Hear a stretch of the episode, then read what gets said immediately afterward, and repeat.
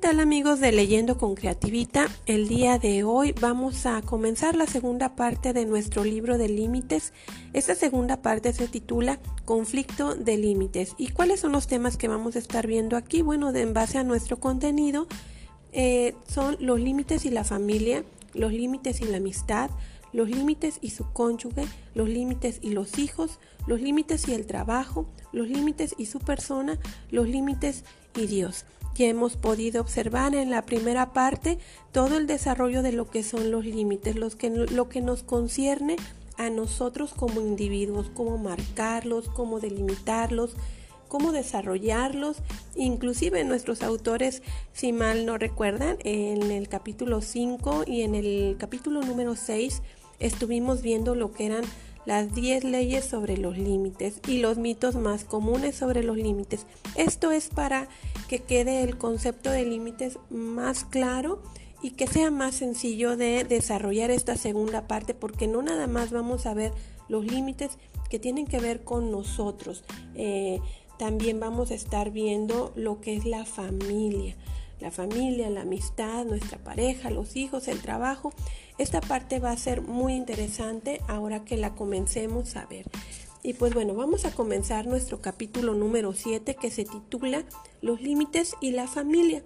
Aquí nuestro autor nos va presentando el caso de una mujer que se llama Susie. Esta mujer les platico.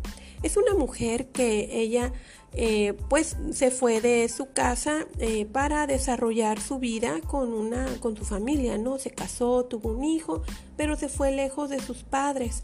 Por su trabajo por las circunstancias que quieran gusten y manden ella se fue lejos. Eh, no significa que dejara de amar a sus papás. Ella de alguna manera buscaba que se diera la oportunidad para ir a visitarlos pero sucedía algo cuando ella iba a visitar a sus papás frecuentemente se daba cuenta que caía como en una depresión, muy lejos de ella sentirse alegre, contenta, feliz. Eh, estaba, cuando estaba ya con tus papás, ella empezaba a sufrir una depresión y por eso eh, pidió ayuda, fue a, a, un, a consejería. Y bueno, en el momento en el que ella empieza a estar revelando, bueno, ¿qué es lo que pasa? Ella dice así, fíjense, comenzó a revelarme cómo sus padres deslizaban comentarios sutiles comparando su vida con la de sus amigos. Hablaban de lo maravilloso que era que los abuelos desempeñaran un papel activo, metiendo las manos hasta los codos en la, en la crianza de los nietos. Hablaban de las actividades que sus amigos desarrollaban en la comunidad y cómo ella se desenvolvería de maravilla si viviera ahí. Y la lista seguía y seguía. Mm. Aquí como que los papás le metían algo de culpa, ¿verdad? Bueno, el problema de Susie es muy común. Había hecho elecciones por fuera, había dejado el hogar donde creció para dedicarse a una carrera, había pagado sus cuentas, hasta se había casado y tenido un hijo. Por dentro era otra historia. No tenía el permiso emocional para ser una persona independiente, para elegir libremente su vida y no sentirse culpable cuando no hacía lo que sus padres querían. Todavía cedía a la presión. El problema radica adentro. Recuerde, los límites deslindan nuestra propiedad. Susi y cualquiera que se le parezca no son dueños de su persona. Las personas dueñas de su vida no sienten culpa cuando deciden qué rumbo tomar. Toman a los demás en consideración, pero cuando hacen decisiones según los deseos de otro, lo hacen por amor, no por culpa, para ser mejores y no para evitar ser malas. Ok, bueno, aquí es el ejemplo de, de esta mujer Susi y bueno, cómo se desarrollaba con su familia. Vamos a ver otro, otro, otro tema aquí que dice señales de una carencia de límites. Recuerden que aquí nuestros autores nos empiezan a desmenuzar eh, con, por medio de casos cuáles son algunos de los problemas que surgen de límites en nosotros con la familia. Y bueno, aquí viene un subtema que se llama virus infeccioso. Dice, una escena muy común, uno de los cónyuges no tienen buenos límites emocionales con la familia que lo crió, su familia de origen. Siempre que habla con ellos por teléfono o en persona se deprime, se vuelve discutidor, autocrítico, perfeccionista, enojado, combativo o retraído. Es como si su familia de origen le contagiara un virus que infecta a su familia inmediata. Su familia de origen tiene el poder de afectar poco a poco a su nueva familia. Si la relación con una persona en particular afecta sus relaciones con otras personas, es un claro indicio de que existe un problema de límites. Le está dando a una persona demasiado poder sobre su vida. Muy bien, siguiente. Dice, relegado a un segundo lugar. Aquí nos habla el, autor de un caso de un hombre que se llama Dan. Dan eh, eh, tiene una esposa que se llama Jane. Y cada vez que ellos iban, este, tenían un problema, tenía que ver con esto. Fíjense nada más. Este, es increíble cómo se comporta él, dijo Dan. Eh, con él, dijo Dan, se esmera por darle todos los gustos. Cuando él la critica, ella se esfuerza más y prácticamente me pasa por alto. Estoy cansado de ser un segundo hombre en su vida. Dan no hablaba del amante de Jane, estaba refiriéndose a su padre. Dan estaba cansado de sentir que a Jane le preocupaban más los deseos de su padre que los suyos. Es un indicio común de la carencia de límites con la familia de origen. El cónyuge siente que lo dejan con las obras, siente que la verdadera lealtad de su pareja es hacia sus padres. Su pareja no ha completado el proceso de dejar antes de unirse. Tiene un problema de límites. Dios ha establecido el proceso por el cual, entre comillas, dejará el hombre a su padre y a su madre y se unirá a su mujer y serán una sola carne. Bueno, esta es una cita que viene en Génesis 2.24 en la Biblia, es el primer libro de la Biblia. Y bueno, aquí me, gusta mucho que nuestro autor eh, nos, nos, mete a, lo que es el, el, conocer más a profundidad cuando es desmenuza, por así decirlo, las palabras. Fíjense, dice la palabra hebrea dejar proviene de una raíz que significa aflojar o abandonar o, o renunciar. Para que un matrimonio resulte, la esposa necesita aflojar los lazos que la unían a la familia de origen y fabricar nuevos vínculos con la nueva familia creada mediante el matrimonio. Esto no significa que los maridos y las mujeres no deben tener relaciones con sus respectivas familias, sino que necesitan establecer límites claros con su familia de origen Muchos matrimonios fracasan porque uno de los cónyuges no puso límites claros con la familia de origen y su pareja e hijos recibieron todas las obras. Muy bien. Dice aquí, ¿puedo tener mi paga, por favor?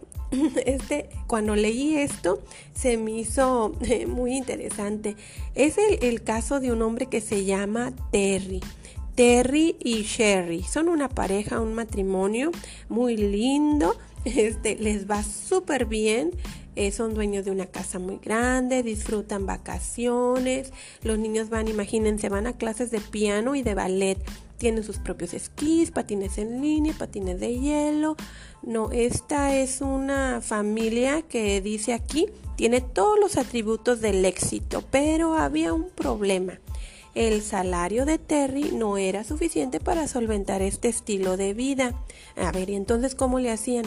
Bueno, aquí dice, eh, Terry y Sherry recibían mucha ayuda financiera de la familia de él. Mm, ya salió el peine, ¿verdad? dice, la familia de Terry siempre había querido lo mejor para él y siempre lo habían ayudado a conseguirlo había contribuido para la casa, para las vacaciones y para los pasatiempos de los niños. Terry y Sherry contaban con cosas que de lo contrario les hubiera sido imposible tener, pero a un alto precio. A ver, ¿cuál sería el precio aquí?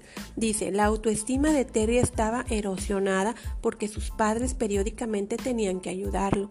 Y Sherry sentía que no podía gastar nada sin consultar a sus suegros porque eran quienes proveían los fondos. Terry refleja un problema de límites bastante común en los adultos de hoy en día, tanto casados como solteros. Desde un punto de vista financiero, todavía no es un adulto. Dice aquí, Terry no estaba seguro de querer dejar de recibir los regalos y las donaciones a cambio de una mayor autonomía. La historia de, de Terry es la cara positiva del problema de límites financieros. Estoy en problemas es la otra cara. Muchos adultos infantiles atraviesan problemas financieros crónicos debido a su irresponsabilidad por la adicción a las drogas o el alcohol, por el derroche del dinero o el síndrome actual de que todavía no encontré mi lugar en el mundo. Sus padres continúan financiando este camino de fracaso e irresponsabilidad. Y en realidad lo que están haciendo es incapacitar a sus hijos de por vida, impidiéndoles alcanzar la autonomía. Un adulto que no se puede mantener financieramente a sí mismo todavía es un niño. Para ser adulto se debe vivir con los recursos disponibles y pagar sus propios fracasos. Bueno, seguimos con el siguiente tema que dice, mamá, ¿dónde están mis medias? Dice aquí, el síndrome del niño crónico consiste en una persona financieramente independiente, pero que permite que su familia de origen le dirija parte de su vida. Este hijo adulto suele pasar mucho tiempo en casa de mamá y papá, se toman las vacaciones con ellos, les deja la ropa para lavar, come en su casa muy a menudo, es el confidente más íntimo de papá y mamá, le cuenta todo, tiene treinta y pico, pero todavía no sabe a qué dedicarse. No tiene ahorros, ni plan de pensión, ni seguro de salud. Aparentemente esto no representa ningún problema grave, pero por lo general mamá y papá están simbólicamente reteniendo a su hijo adulto en el hogar. Este caso es frecuente en familias cariñosas, afables, donde todo es tan lindo que es difícil dejarlas. Los, psicólogos la llaman la familia en la red, donde el papel de los hijos no está claramente delimitado. No parece ser un problema porque todos se llevan muy bien. La familia se siente bien entre sí. Pueden ser incapaces de comprometerse con alguien del sexo o con una del otro sexo, perdón, o con una carrera. Sus finanzas suelen ser un problema. Tienen varios saldos abultados en las tarjetas de crédito y están atrasados con el pago de impuestos. Aunque pueden estar cubriendo sus gastos, nunca piensan en el futuro. Esto es, en esencia, una adolescencia financiera. Los adolescentes ganan suficiente dinero para comprarse una tabla de surf, un equipo de audio o la vestimenta, pero no piensan en el futuro, en el futuro más allá del presente inmediato. ¿Tengo suficiente dinero para darme los gustos este fin de semana? Los adolescentes y los adultos infantiles que no dejaron a sus padres están bajo la protección de sus padres y pensar sobre el futuro es tarea de los padres. Imagínense nada más. Bueno, vamos a seguir. Tres es una multitud. Este, bueno, ahorita se los voy a, se los voy a explicar, pero me voy a permitir leerles eh, tal cual para ver si este lo, cachamos juntos. Dice así, las familias disfuncionales manifiestan un determinado tipo de problema de límites conocido como triangulación. A, grandes rasgos, opera de la siguiente manera. A, se enoja con B. A, no se le dice, no se lo dice a B. A, llama a C y habla mal de B. C disfruta de la confianza de A y siempre la escucha cada vez que A quiere jugar con el juego del triángulo. Sintiéndose solo, llama a C y le menciona de pasada el conflicto que tiene con A. C, se convierte así en el confidente de B y A y A y B no han resuelto el conflicto y C tiene dos amigos, entre comillas. La triangulación ocurre cuando por no poder resolver un conflicto, dos personas llaman a un tercero a tomar partido. Es un problema de límites porque el tercero no tiene nada que ver en el conflicto, pero es utilizado como consuelo para validar las posiciones de los que temen el enfrentamiento. De esta manera los conflictos persisten, las personas no cambian y se crean enemigos innecesariamente. A Suele ser agradable, amable y hasta hacerle cumplidos a B cuando está frente a frente, pero cuando A habla con C, aflora su rabia. La carencia de límites es evidente porque A no se adueñó de su ira. B tiene derecho a escuchar de, de la boca de A que se enojó con él. ¿Cuántas veces lo han, cuántas veces lo han herido por un ¿sabes lo que John dice de ti? Pero ¿cómo? La última vez que habló con John todo estaba bien. Además, al entrarse en el conflicto, su conocimiento del mismo interferirá con su relación de B. Los chismes separan a las personas, afectan las opiniones que tenemos de, deformadas sobre las personas involucradas en el conflicto, sin darles el derecho de réplica. Muchas veces lo que escuchamos de un tercero no es del todo cierto Dice aquí, por eso la Biblia exhorta a escuchar a por lo menos dos o tres testigos, no únicamente uno. La triangulación es un problema de límites común con las familias de origen. La resolución de conflictos entre uno de los padres y un hijo o ambos padres llamando a otro pariente para hablar del tercero crean patrones tan destructivos que mantienen a las personas disfuncionales. A ver, no sé si lo hayan comprendido así, pero es muy claro. Aquí el, autor eh, no, no, ahora no le pone nombre a, este caso, eh, no le pone nombre a la, persona, pero vamos nosotros a hacer el ejercicio en el que, bueno, ¿qué quiere decir esto con que tres son multitud? Bueno, hay un problema entre dos personas. Eh, vamos a pensar en nuestra familia, ¿no? En, mi familia tuve un problema con uno de mis hermanos o con una de mis hermanos, no sé, imagínate tú tu caso.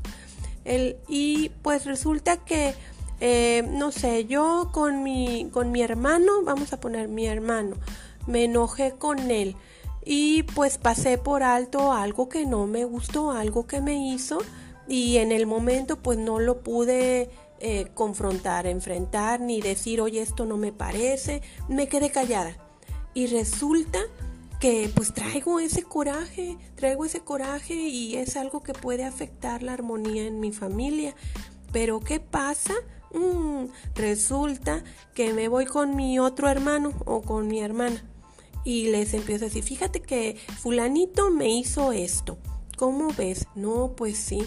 No, pues no. Y no me pareció esto. ¿Tú cómo ves? No, pues sí, estuvo muy mal. Bueno, pues vamos a hablar los dos porque eso estuvo mal, ¿no? Ya metiendo a un tercero que nada tenía que ver. Entonces, parece como si quisiera pedir un consejo, pero realmente la intención eh, no, e, no, es, no es la correcta. Eh, cuando aquí nuestro autor lo que nos está diciendo ves que él ocupa la, el A y el B y el C, o sea, el C no tenía nada que ver en el caso que yo les estoy exponiendo. Mi hermana o mi hermano, mi otro hermano, vamos a poner hermana para, porque yo me enojé con uno de mis hermanos y le dije a mi hermana y mi hermana nada que ver, es más, ni estuvo ahí, pero pues ya ando cayendo. ¿Cómo se le llama eso? Cuando estás hablando del otro. Es un chisme es un chisme. Es más, ella puede interpretar el tono, la forma en la que yo se lo dije, creyendo que estuvo magnificado. A lo mejor ni siquiera, ni siquiera era como para que yo me molestara, pero como en el tono que yo se lo dije, pues sí, era para que me molestara. Entonces, ¿qué pasa? También se empiezan a afectar sus sentimientos. También empieza a tener una idea que a lo mejor ni siquiera fue. Y, y es por eso que este, este punto sí me, me, detuve aquí porque es muy importante que tengamos claro cuando caemos en un problema de chisme. Yo le pondría aquí título chisme, pero bueno, aquí nuestro autor le pone tres son multitud. Y es que es un problema que se da en, en las familias. A veces queriendo, eh, no sé, puede pasar problema mamá y papá y mamá se lo cuenta al hijo o papá se lo cuenta al hijo. Y entonces empieza empiezan a tomar partido. Esas cosas no son sanas. Entonces, bueno, aquí eh, nuestro autor ya nos lo plantea de esta manera, no exponiendo el nombre, a ningún nombre, eh, pone unas variables que pueden ser X, Y y M. Eh, a, las que uno puede ponerles, este, pues según sea el caso, cómo, cómo puedas identificar en qué momento has caído en esta ecuación que la verdad no ayuda. Y bueno, eh, en este tema me gustó que, que el autor se detiene, aquí sí se detiene hasta con, híjole, un, dos, tres, cuatro, cuatro citas bíblicas, que uh, si me, ahora sí que me lo voy a permitir, este, porque le digo que me gusta mucho que en la Biblia viene muy claro, o sea, no hay, no hay este, ahora sí que es manera de, de hacer una, una, interpretación este, aislada porque como todo es, es, es un es integral o sea me, me, gusta mucho mucho en la Biblia como hay mucho consejo pero bueno les voy a les voy a leer así textualmente. Dice la escritura asigna mucha importancia a cómo los conflictos deben de ser tratados directamente entre las personas involucradas Proverbio 28-23 dice, a fin de cuentas, más se aprecia al que reprende que al que adula. Eh, recuerdan que aquí en la lectura lo que estábamos viendo es que decía que A eh, eh, le dice hasta palabras buenas al a B.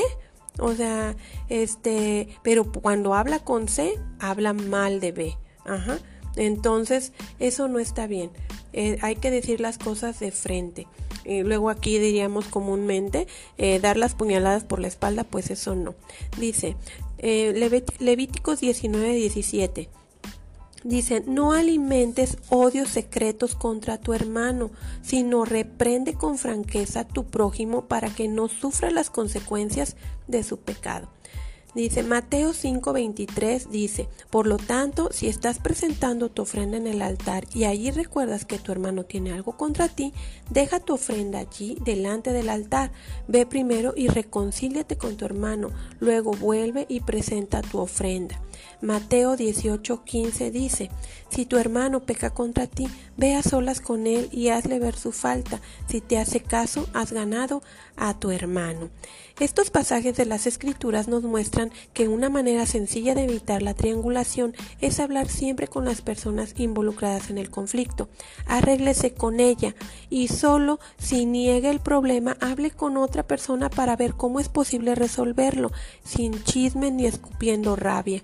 Luego ambos hablen con esa persona e intenten resolver el conflicto. Nunca cuenten a un tercero algo sobre otra persona que no se lo diría a esa persona de frente, porque así sencillamente es chisme, con letras mayúsculas, ¿ok?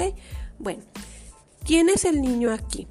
Después de todo, no son los hijos los que deben, los que deben ahorrar para los padres, sino los padres para los hijos. Esto dice 2 de Corintios 12, 14. Bueno, me llamó la atención que aquí nuestro autor este, este tema en particular lo abre con una cita. Generalmente las citas las pone en medio o al final, pero no, aquí resulta que lo puso en el inicio.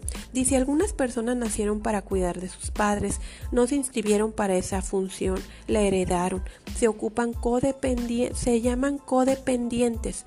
Precozmente aprendieron que tenían la responsabilidad de sus padres que estaban inmersos en patrones infantiles de irresponsabilidad. Cuando se convirtieron en adultos, les fue muy difícil fijar límites entre ellos y sus padres irresponsables.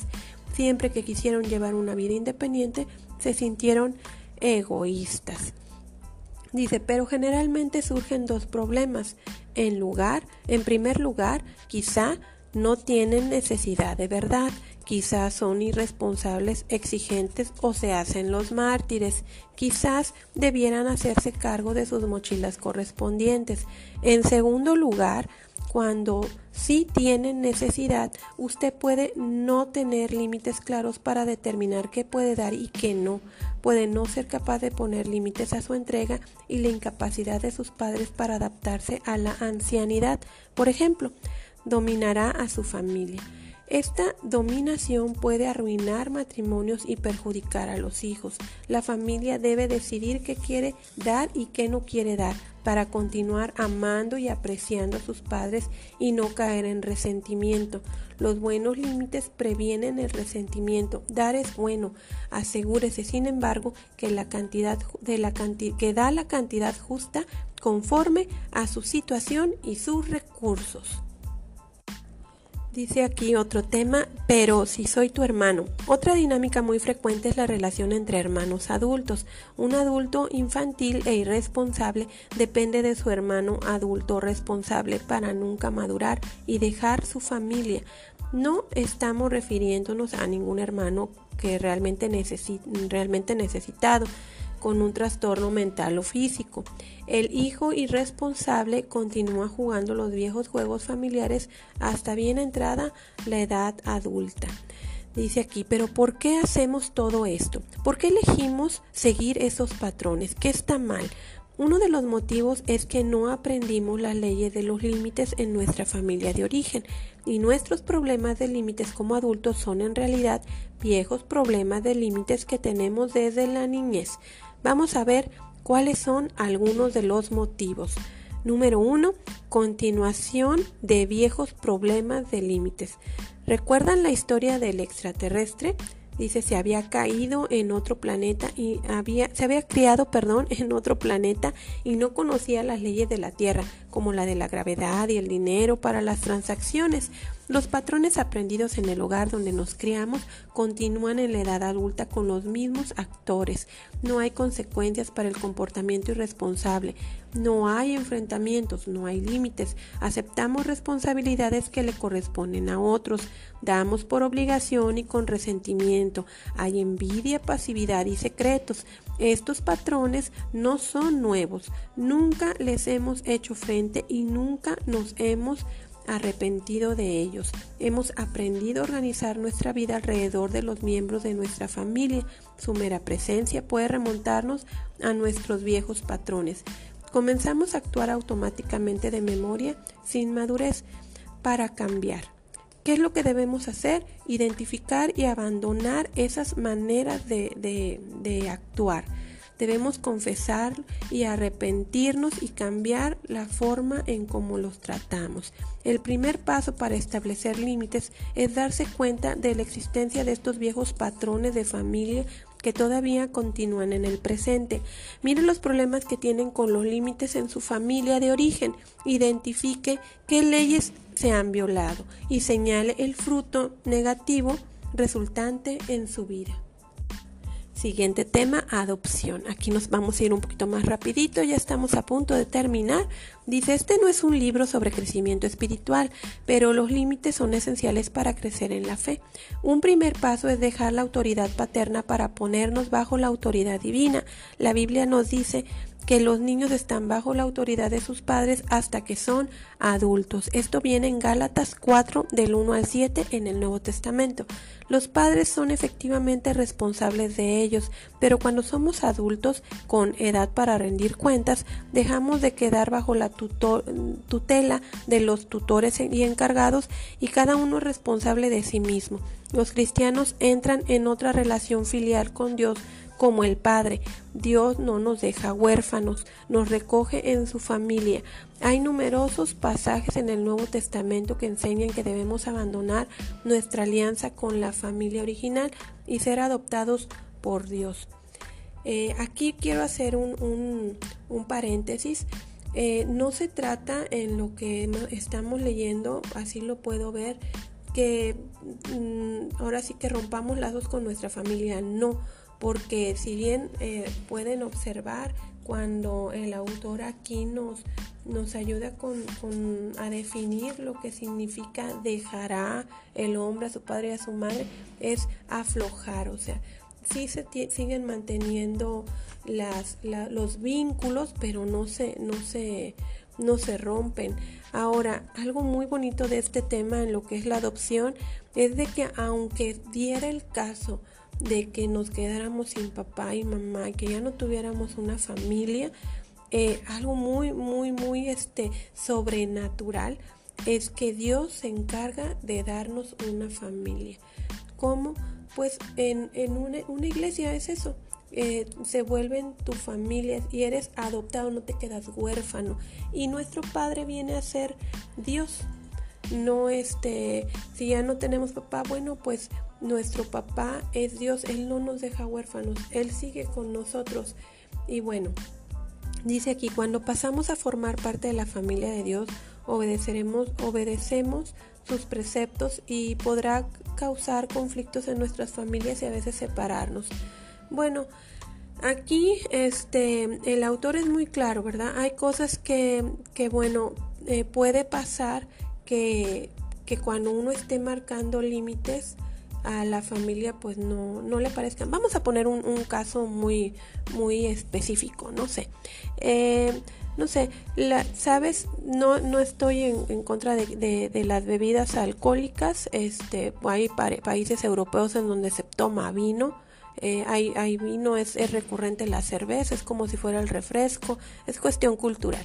Pero bueno, vamos a, a pensar que en una familia eh, pues hay uno que tiene problemas con su familia, son muy dados a la borrachera.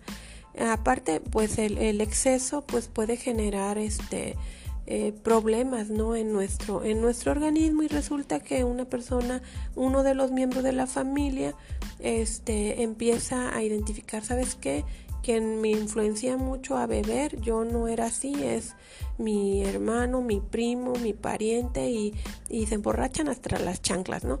Entonces, y esta persona como que le cae el 20 de que esto no es y, y tiene problemas de salud y sabes que tienes que dejar de beber. Híjole, es que yo no puedo. Bueno, pues recurre a un grupo de ayuda. Eh, en algún momento mencioné lo de los alcohólicos anónimos, ¿no? Este, pero bueno, en este caso no va a Alcohólicos Anónimos, empieza a, reunir en una iglesia, a formar parte de un grupo de ayuda, eh, un grupo este que pues está viendo por, por sus necesidades y todo es como su nueva familia. Y este, y empieza a marcar límites, ¿sabes qué? A su pariente, no sé, el primo que siempre lo sonsacaba, ¿sabes qué? Yo la verdad me quiero desintoxicar, no quiero este ya estar bebiendo porque me está generando problemas de salud. Entonces, bueno, puede pasar que el pariente, el primo, pues que era su compañero de parranda, pues entonces ya no le caiga bien esto y empiece a molestarse. Creo que aquí es este cuando empieza tal vez algún conflicto, pero hay que mantenernos firmes, porque el límite se trata de cuidar a, por nosotros, ¿sí? Y más cuando ya tenemos algún, nuestra familia y así. Bueno, dice, esto no significa de ninguna manera que debamos cortar con los demás vínculos. Debemos tener amigos fuera de la familia de Dios y vínculos fuertes con nuestra familia de origen. Sin embargo, conviene que, no nos, hagamos, que nos hagamos dos preguntas. ¿Impiden estos vínculos que en algunas situaciones haga lo correcto? Como el caso que yo les estoy exponiendo de, no sé, la persona que tiene ya problemas de salud por haber estado, eh, pues, eh, estando en, en alcoholismo, ¿no? Dice, me comporto como adulto con mi familia de origen. Dice, si nuestros vínculos son verdaderamente amables, seremos independientes y libres y nos entregaremos por amor y con corazón y, y con corazón, con propósito. Permaneceremos alejados del resentimiento, amaremos con límites y no permitiremos las conductas malvadas. Ok, vamos a ver rápidamente lo que son la solución de problemas de límites con la familia. Dice así, establecer límites con la familia de origen es una ardua tarea, pero grandemente recompensada. Es un proceso donde se distinguen ciertos pasos. Número uno, identifique el problema. Analice la situación de su vida y detecte dónde existen problemas de límites con sus padres o sus hermanos. La pregunta que debe hacerse es, ¿en qué esferas ha perdido el control de su propiedad, identifique esas esferas y detecte cómo están conectadas con la familia donde se crió, que ella y donde se crió, perdón. Segundo, identifique el conflicto. Descubra la dinámica en juego. Por ejemplo, ¿qué ley de límites está violando? ¿Forma parte de una triangulación? ¿Se ha hecho responsable de un hermano o un pariente en lugar de ser responsable hacia ellos? Identifique eh, ah, interfiere con las consecuencias y acaba pagando usted por el comportamiento de otros, es pasivo y reactivo hacia ellos y el conflicto, es imposible dejar de participar en una dinámica hasta tanto no comprenda lo que está haciendo. Sáquese la viga del ojo, entre comillas, para ver con claridad cómo tratar a sus parientes piense que usted es el problema y descubra las violaciones de sus límites. Aquí me voy a permitir hacer otro, otro pequeño paréntesis, si me lo permiten. Este, imagínense que la persona que tenía problemas de alcoholismo le eche la culpa al pariente. Es que este mi pariente siempre me sonsaca. No, hay que ser responsables. Hay que, ¿sabes qué? Yo estoy teniendo un problema de salud. Ahora yo decido, yo asumo mi responsabilidad de que ya no voy a beber, ya no voy a, alcoholizarme al grado de que esté hasta las chanclas, ¿verdad? Ya no. Entonces hay que asumir la responsabilidad, es decir, identificar el conflicto. Número, número 3. Identifique la necesidad latente que mueve el conflicto. Usted tiene algún motivo que lo lleva a actuar de manera incorrecta. Suele querer satisfacer una suerte de necesidad latente que su familia de origen no satisfizo.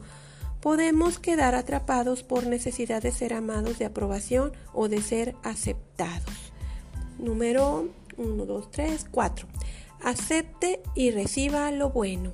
No es suficiente comprender su necesidad, debe satisfacerla. Dios está dispuesto a satisfacer sus necesidades a través de su pueblo o a través de su familia. Dice buscar un buen sistema de apoyo y aceptar lo bueno. Aprenda a responder y a recibir amor, aun si, si se siente torpe al principio.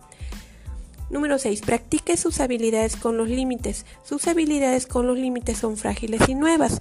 No puede ponerse inmediatamente en una situación difícil. Practique estas situaciones donde sabe que sus límites serán aceptados y respetados. Comience diciendo que no a la gente de su grupo de apoyo, quienes amarán y respetarán sus límites. Ok, bueno, vamos haciendo, eh, ejercitándonos en esto. No significa que le estemos diciendo que no, a todo por como rebeldes, ¿no? O negados a, eh, simplemente, bueno, si por ejemplo estoy en un grupo de apoyo en donde pues todos nos estamos este, compartiendo pues eh, lo, lo, que, lo que pasamos, los problemas, cómo los enfrentamos y demás. Y puede suceder, este, como en el caso, si, recuerdan un, un, caso de un chico que pertenecía a un grupo de jóvenes y luego caía, él, él no quería participar, pero pues por no quedar mal, él cedía. Bueno, imagínense en el caso este de un grupo de apoyo en el que, bueno, ese sería un buen ejercicio cuando, no sé, estás en un grupo y te dicen, oye, ¿sabes qué? Puedes este, cooperar con esto. Y resulta que pues dentro de tus posibilidades no es posible. O sea, no te vas a ir a endeudar por estar queriendo complacer o porque no te vayas a ver mal, me explico. Entonces es importante que un y que no caigas en culpa, simplemente pues no estaba en tus posibilidades, punto y este así eres responsable contigo y no estás dando por obligación. Ok, vamos a, a seguir. Este, diga que no a lo malo. Dice, además de practicar nuevas habilidades en situaciones seguras, evite las situaciones que puedan hacerle daño. En las primeras etapas de la recuperación necesita evitar a aquellas personas que lo maltrataron y controlaron en el pasado.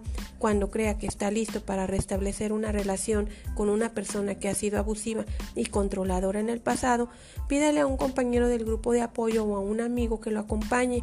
Sea consciente de su tendencia hacia las situaciones y relaciones negativas. Se está recuperando de una lesión de gravedad y no puede restablecer una relación hasta que no cuente con las herramientas adecuadas. Tenga cuidado de no volver a caer en una situación controladora porque anhela fervientemente la reconciliación. Eh, que sigue, perdone al agresor. No hay nada que aclare mejor los límites como el perdón. Perdonar a alguien es librarlo del arpón y saldar una deuda que tiene pendiente con usted. Si se rehúsa a perdonar es porque todavía quiere algo de esa persona, aunque sea venganza de lo que, de lo que sea. Usted permanecerá siempre atado a esa persona. Mejor sería aceptar la gracia de Dios que tiene algo para darnos y perdonar a los que no tienen con qué pagar su deuda. Así pondrá fin a su sufrimiento porque acabará con su deseo de retribución que nunca se hará realidad y que lo aflige porque su esperanza es frustrada. Es decir, es mejor perdonar, aunque duela, aunque diga es que no es justo, es que yo quisiera que reconociera. Eh, a veces la gente no, de hecho no, así, la gente no la podemos cambiar, no podemos hacer, obligarla a hacer algo que nosotros queramos. Nosotros de lo que sí somos responsables es de saber cómo actuar ante las respuestas de los demás. Entonces, bueno, para finalizar, ya nada más nos quedan dos. Responda, no reaccione. Reaccionar a lo que alguien dice o hace puede reflejar un problema con los límites Si lo que alguien dice o hace le provoca un alboroto, esa persona en alguna medida lo controla y sus límites se pierden. Si responde, usted todavía tiene el control, tiene opciones y puede elegir. Cuando sienta que está reaccionando, dé un paso atrás para retomar el control de sí mismo para que sus parientes no puedan provocarlo a hacer algo o decir algo que usted no quiere hacer ni decir ni nada que viole su autonomía. Una vez que haya defendido sus límites, elija la mejor opción. La diferencia entre responder y reaccionar está en la elección. Si usted reacciona, ellos tienen el control. Si usted responde, usted lo tiene. Aprenda a amar con libertad y responsabilidad sin culpa. Los límites son límites de amor. La persona siempre a la defensiva se está perdiendo el amor y la libertad. Los límites no implican de ninguna manera que hay que dejar de amar. Todo lo contrario, nos dan la libertad para amar. Es bueno sacrificarse y negarse a sí mismo por amor a los demás, pero se necesitan límites para e, hacer esa opción hacer el bien a una persona cuando hemos optado libremente a hacerlo, refuerza los límites. Los codependientes no hacen el bien, permiten la maldad porque tienen miedo. Muy bien, pues hasta aquí hemos llegado con nuestro capítulo número 7 que es los límites y la familia. Y bueno, ya estoy expectante por ver porque vamos a, a trasladarnos a lo que es el contexto de las amistades. Entonces, bueno, primero tenemos que, ¿cómo, cómo nos lleva nuestro autor a trabajar primero con nuestra persona? luego trabajar con nuestro contexto, con lo que es nuestra familia y ya estoy expectante por, por poderles compartir ya el capítulo número 8 que va a ver lo que son los límites y la amistad. Estén atentos, ya subimos a nuestras redes sociales el mapa conceptual de lo que es este capítulo número 7 por ahí este es bien recibido todos sus comentarios para poder seguirnos puliendo, poder seguir este preparando material para estar compartiendo. Y aquí de lo que se trata es de compartir una buena lectura y algo que, que ayude, que apoye, que aporte y que bueno podamos estar en esta en esta comunidad de lo que es leyendo con creatividad les doy las gracias por darse este, este tiempo por estar en este caminar de, de lectura. Y pues bueno les bendecimos. Hasta pronto